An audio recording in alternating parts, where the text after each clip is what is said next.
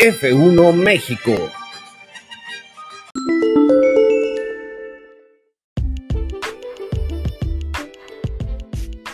Bienvenidos a su podcast con sentido y de confianza F1 México. Yo soy Anuar Simán y estoy con la incomparable, inigualable, auténtica Daniela Tellechea. Hola, ¿cómo estás? Pues yo estoy aquí con Anuar Simán. Muy triste, la verdad, por el resultado final de la carrera, pero ¿qué te parece si nos echamos un chapuzón ya para platicar qué fue lo que pasó? ¿Qué pasó? No, estuvo en general todo el fin de semana muy, muy, muy lleno de emociones. Sí. Estuvo la calificación que estuvo súper intensa, con primero, con el súper choque de Mick Schumacher. También Nicolás Pobre. Latifi chocó. Pero el de Mick Schumacher se llevó todos los reflectores porque fue un macro mamellazo, como Sí. dicen en mi pueblo. Sí, sí, sí, estuvo muy feo. De verdad, yo pensé que, que iba a ser peor lo que, o sea, lo que realmente le pasó a él. Gracias a Dios está bien Mick, pero pues digo, tuvimos un, un lugar menos en la carrera. un, un, un super susto. Y la gran actuación del checo en la calificación de veras, me quito el sombrero, le ganó por dos décimas en el último intento a Charles ¡Qué Leclerc. bárbaro! Nadie se lo esperaba. Este, digo, eso no habla un poco mal de nosotros, porque dices que le tenemos poca fe a Checo, pero no, lo hizo excelente, fue una vuelta perfecta. No, y ten de contexto que nunca habíamos tenido un pole, o sea, era algo que podíamos soñar algún día y ese día llegó, obviamente, o sea, Sí, al cierto. menos yo grité. Primera pole position para un piloto mexicano, estuvo muy cañón. Sí, no, y, te juro que en la noche yo decía, por favor que le vaya bien, por favor, yo le tenía mucho miedo a la, a la arrancada de hoy. ¿Cómo la viste? Ahora, antes de que arranquemos con la carrera, también durante la calificación hubo unos incidentes ahí en Arabia Saudita muy cañones. Hubo un ataque a, a- a una petrolera que estaba a menos de 20 kilómetros de la pista y de hecho se veían el fuego, se veía el incendio, se veía todo lo que estaba pasando. Entonces, por un momento hubo una discusión entre los directores de los equipos y los pilotos y no sabíamos si iba a haber carrera o no, que finalmente sí hubo.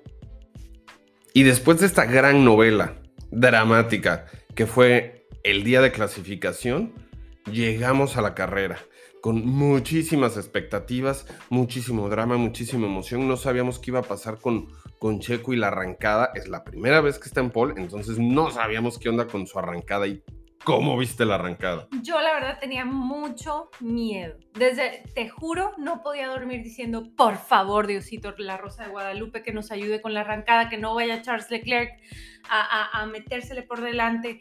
Y tuvo una arrancada excelsa. Excelsa. Me quito el sombrero checo, lo hiciste espectacular, qué bárbaro. Espectacular. No, No, de- estuvo súper fregón. de verdad, yo, o sea, fuera de la arrancada, este, logró un gap de dos segundos con Charles Leclerc.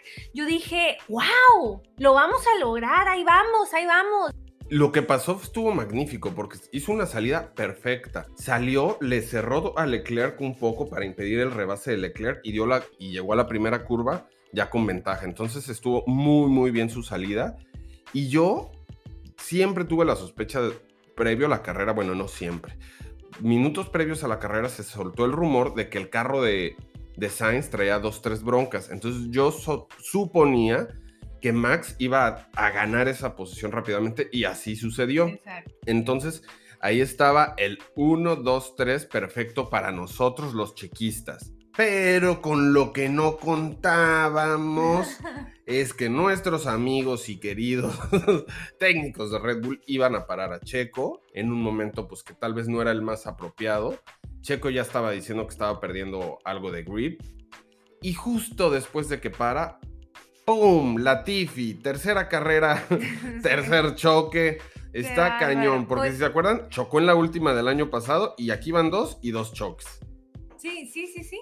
Lleva tres carreras consecutivas chocando. Ya le va a salir más caro a Williams eh, este, los choques de Latifi que el salario de Latifi. Oye, y, pero lo que estaba pensando es que, que, bueno, al menos en esta y en la que le dio el campeonato, los choques de Latifi le han venido a beneficiar muchísimo a Max Verstappen. Sí, ¿verdad? ¿Qué se me hace que lo va a hacer compadre cuando es su primer hijo, padrino? Oye, y, bueno, y a partir de ese momento le costó algo a Checo remontar porque le montaron neumáticos este, duros. Duros, sí. Y nunca estuvo a gusto con ellos. Pero, mira, todos empezaron con medios, a excepción de Hamilton, Magnussen y Hulkenberg.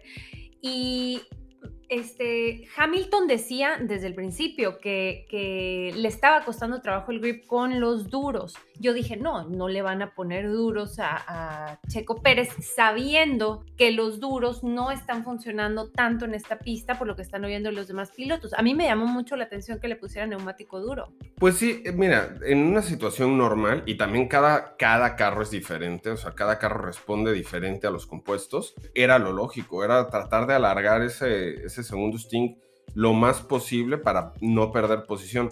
Pero con la bandera amarilla tuvieron muy mala suerte ah. porque esa ventaja que había ganado Checo adelantando su parada, pues la perdieron y entonces ya no tuvo resultado. Se cayó al cuarto lugar.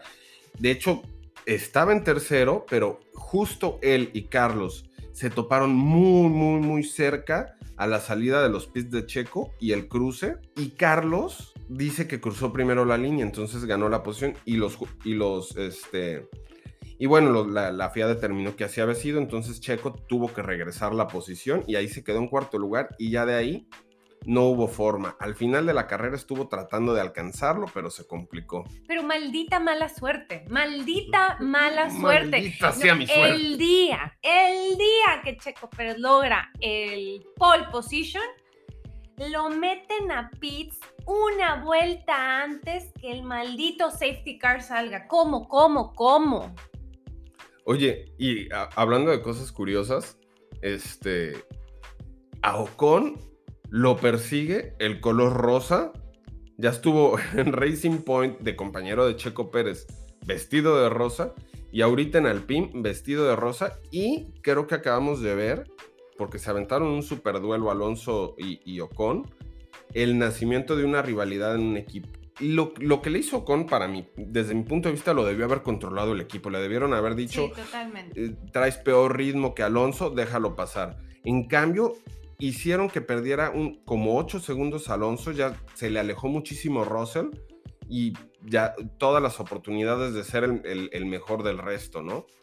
Estuvo durísima esa, esa, competencia, se dieron con todo, incluso la consecuencia fue que Bottas terminó rebasando a, a, Ocon y Bottas también hizo un carrerón que después fue la, la, el desfile de los que abandonaron, ¿no? Sí, pero yo regreso al tema de la mala suerte. Yo creo que nos tuvimos que haber hecho una limpia, ir, ir con los chamanes o algo para quitarnos la brujería, porque después de haber tenido el, el, el o sea, la posibilidad del pol, ahí te va la serie de, de, eventos, ¿no? Evento número uno, una vuelta antes este, que el safety car pitea Checo quitándole toda la ventaja. Número dos, cuando en, este, en este incidente que estás platicando, este, de donde Botas, Alonso y Ricciardo tuvieron que abandonar la carrera, ahí decíamos, no, pues ahí Checo cambia de llantas, eh, cambia de neumáticos y... sí, con, el, con la bandera amarilla. Claro, y ¡pum! O sea, están estos cuates bloqueando la entrada de los pits. Se cerró la entrada de pits porque no se quedó un carro. Dos, o sea, en, en el lapso de una vuelta se, salió, perdió poder en su motor Alonso, a Ricciardo le pasó lo mismo y Bottas, no sé específicamente cuál fue el problema, pero él alcanzó a entrar a los pits y dejar su carro ahí. Pero Alonso y Ricciardo se quedaron obstruyendo la entrada de pits. Entonces, aunque fuera bandera amarilla, nadie pudo entrar y de hecho eso también afectó muchísimo a Hamilton que alargó su sting con los neumáticos duros muchísimo. Sí. Entonces eso impidió que hiciera una entrada oportuna a pits, cambiara neumáticos y cuando saliera no hubiera perdido tantos lugares, que sí los perdió al final. Sí, sí, sí, sí, sí. Pero, o sea, son dos incidentes que, bueno, en el tema que, que ahorita que nos concierne, que es Sergio Pérez, pues le vinieron a afectar muchísimo y pues el resultado fue un cuarto lugar, nada, nada despreciable, pero después de arrancar en primero teníamos nuestras expectativas muy altas. Y luego estuvo otro duelo muy interesante entre, entre Alonso y Magnussen. O sea, yo creo que ese va a ser el duelo de, los mejores del resto. Entre Alonso y Magnussen ahí va a estar muy buen, muy buen duelo. También Magnussen estuvo compitiendo mucho con Hamilton. Si a ti te hubieran dicho el año pasado que Hamilton iba a estar peleando con los Haas, no, no me lo creías, ¿verdad? Y estuvo, estuvo interesante la carrera, es un circuito padre, un circuito muy, muy riesgoso. A mí me encanta, o sea, sé que todos los críticos dicen que es el circuito más peligroso de, de todos, pero a mí es un circuito que me gusta muchísimo, me gusta que sea tan rápido. Cuando tengo la posibilidad, me meto a ver la perspectiva del piloto y ver, por ejemplo, hoy estuve viendo la perspectiva de Sergio Pérez este, de, ir hasta adelante y te juro que Es porque te gusta chismosear los team radios. O sea, también, pero, pero, o sea, se ve muy distinto, o sea, es muy distinta la perspectiva que ves en este circuito que Es que sientes los muros encima, o sea, vas, vas a 300 y pico kilómetros por hora en curvas muy rápidas pero sientes que el muro se te está viniendo encima de verdad y a veces termina ocurriendo, ¿no? Sí, efectivamente, como le pasó a Max Verstappen. Sí, que por cierto, ahorita la carrera se arrancó con 18 pilotos, porque no arrancó ni Mick Schumacher, que aunque ya estaba bien, no quisieron arriesgar pues el carro de repuesto y tampoco pudo arrancar su noda por problemas con el motor, no salió ni a pista, no, no hizo nada hoy. Y luego se salió la Tiffy, ahí vamos tres. Luego se salió Alonso, Botas y, Ricciardo. O sea, seis pilotos no, terminaron hoy. Estuvo muy cañón. Sí, yo, y yo quiero eh, regresar al tema de los duelos. Ya digo, este, una vez que ya, ya Checo ya estaba en cuarto, qué delicia el duelo ver a Max Verstappen contra Leclerc. Eh, o sea, yo creo que este va a ser el duelo del resto de la temporada. Pero, o sea, ¿cómo Max rebasa justo antes de, de, la recta principal y, eso lo agarra Charles Leclerc y, con el DRS lo vuelve a rebasar? Pero estaba, está súper interesante, no solamente porque es un duelo de velocidad, sí. sino de inteligencia y estrategia. Porque los dos, así como Leclerc le ganó a Max este, la carrera anterior por la inteligencia y el frenado previo al DRS para ganarle el DRS a Max. Sí. Ahorita los dos frenaban mucho, de hecho bloquearon neumáticos al mismo tiempo para ganar el DRS y poder rebasar y con más tranquilidad, ¿no? Entonces estuvo súper interesante. Y también otro duelo que hubo muy... Ah, bueno, hablando de, de, de Max y Leclerc, desde hace mucho se venía diciendo que la rivalidad del futuro iba a ser entre Charles Leclerc y Max Verstappen. Los dos tienen 24 años, están muy jóvenes. Y yo creo que así como fue Hamilton, Verstappen, Hamilton, Vettel en, la era híbrida, ahorita va a ser Leclerc, Max. Esa va a ser la rivalidad. Y algo fregón que pasó ahorita también es que las vueltas rápidas se las estaban peleando entre Checo, Max y Leclerc. Sí, no, no, no dejes por, no dejes muy de fuera este, tanto a Checo Pérez como a Carlos Sainz. Yo creo que ambos, ser eh, Checo y Carlos, traen también, traen también la posibilidad de poder pelear contra, contra Max y Charles Leclerc. O sea, tenemos cuatro. Eh, esto va a estar Ferrari versus Red Bull. Oye, y creo que también hoy nació una rivalidad que son, son amigos fuera de la pista, se llevan muy bien entre los pilotos españoles y, checos, se llevan magnífico. Pero hoy creo que la, nació la rivalidad Sainz-Pérez. Estuvo muy, muy duro para Checo haber perdido este, o tenerle que ceder la posición a, Sainz. Y al final estaban investigando a Sainz este, porque durante las banderas amarillas del final no redujo su velocidad. Entonces, eso sería por lo menos una penalización de 5 segundos, que hasta el momento no ha sucedido, porque ya, ya hubo podio, ya tomó el, tercer lugar Sainz, que se lo podrán quitar en el escritorio otras veces, como a él ya se lo han dado otras veces también. Sí, recuerdo, sí. Y este, y creo que ese, ese pique entre Checo y Sainz va a estar cañón. Sí, sí, sí, sí, totalmente de acuerdo. Veamos qué va a pasar. Veamos qué va a pasar. Como conclusión, yo te podré decir que fue un gran premio, que lo que pasó en la pista estuvo muy interesante, muy dramático lo que pasó fuera de la pista y toda la controversia que existe respecto a que existe este gran premio está cañón. Yo la verdad tengo mis dudas porque la FIA, la Fórmula 1 y mucho del ámbito deportivo han criticado y han hecho de lado a Rusia por estar involucrado en una guerra. Pues este país también trae temas parecidos. Entonces habría que ver y valorar si realmente hay circuitos que están ahí por la lana que le meten o porque son realmente un gran espectáculo que vale mucho la pena. Yo creo que aquí hay un poco de las dos cosas. Exactamente, pero ya el tiempo lo dirá. El tiempo lo dirá, el campeonato es joven, la próxima semana no hay carrera, se reanuda con Australia y creo que vienen cosas muy fregonas. Y esperemos ya ver de regreso a, a, a Vettel. Y... Sí, es cierto.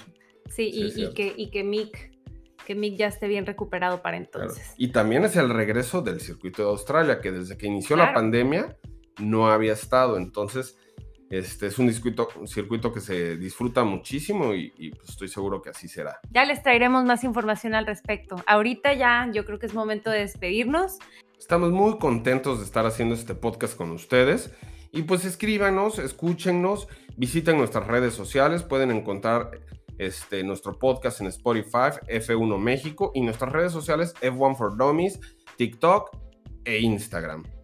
Disfruten mucho el resto del fin de semana. Adiós. Un gran abrazo.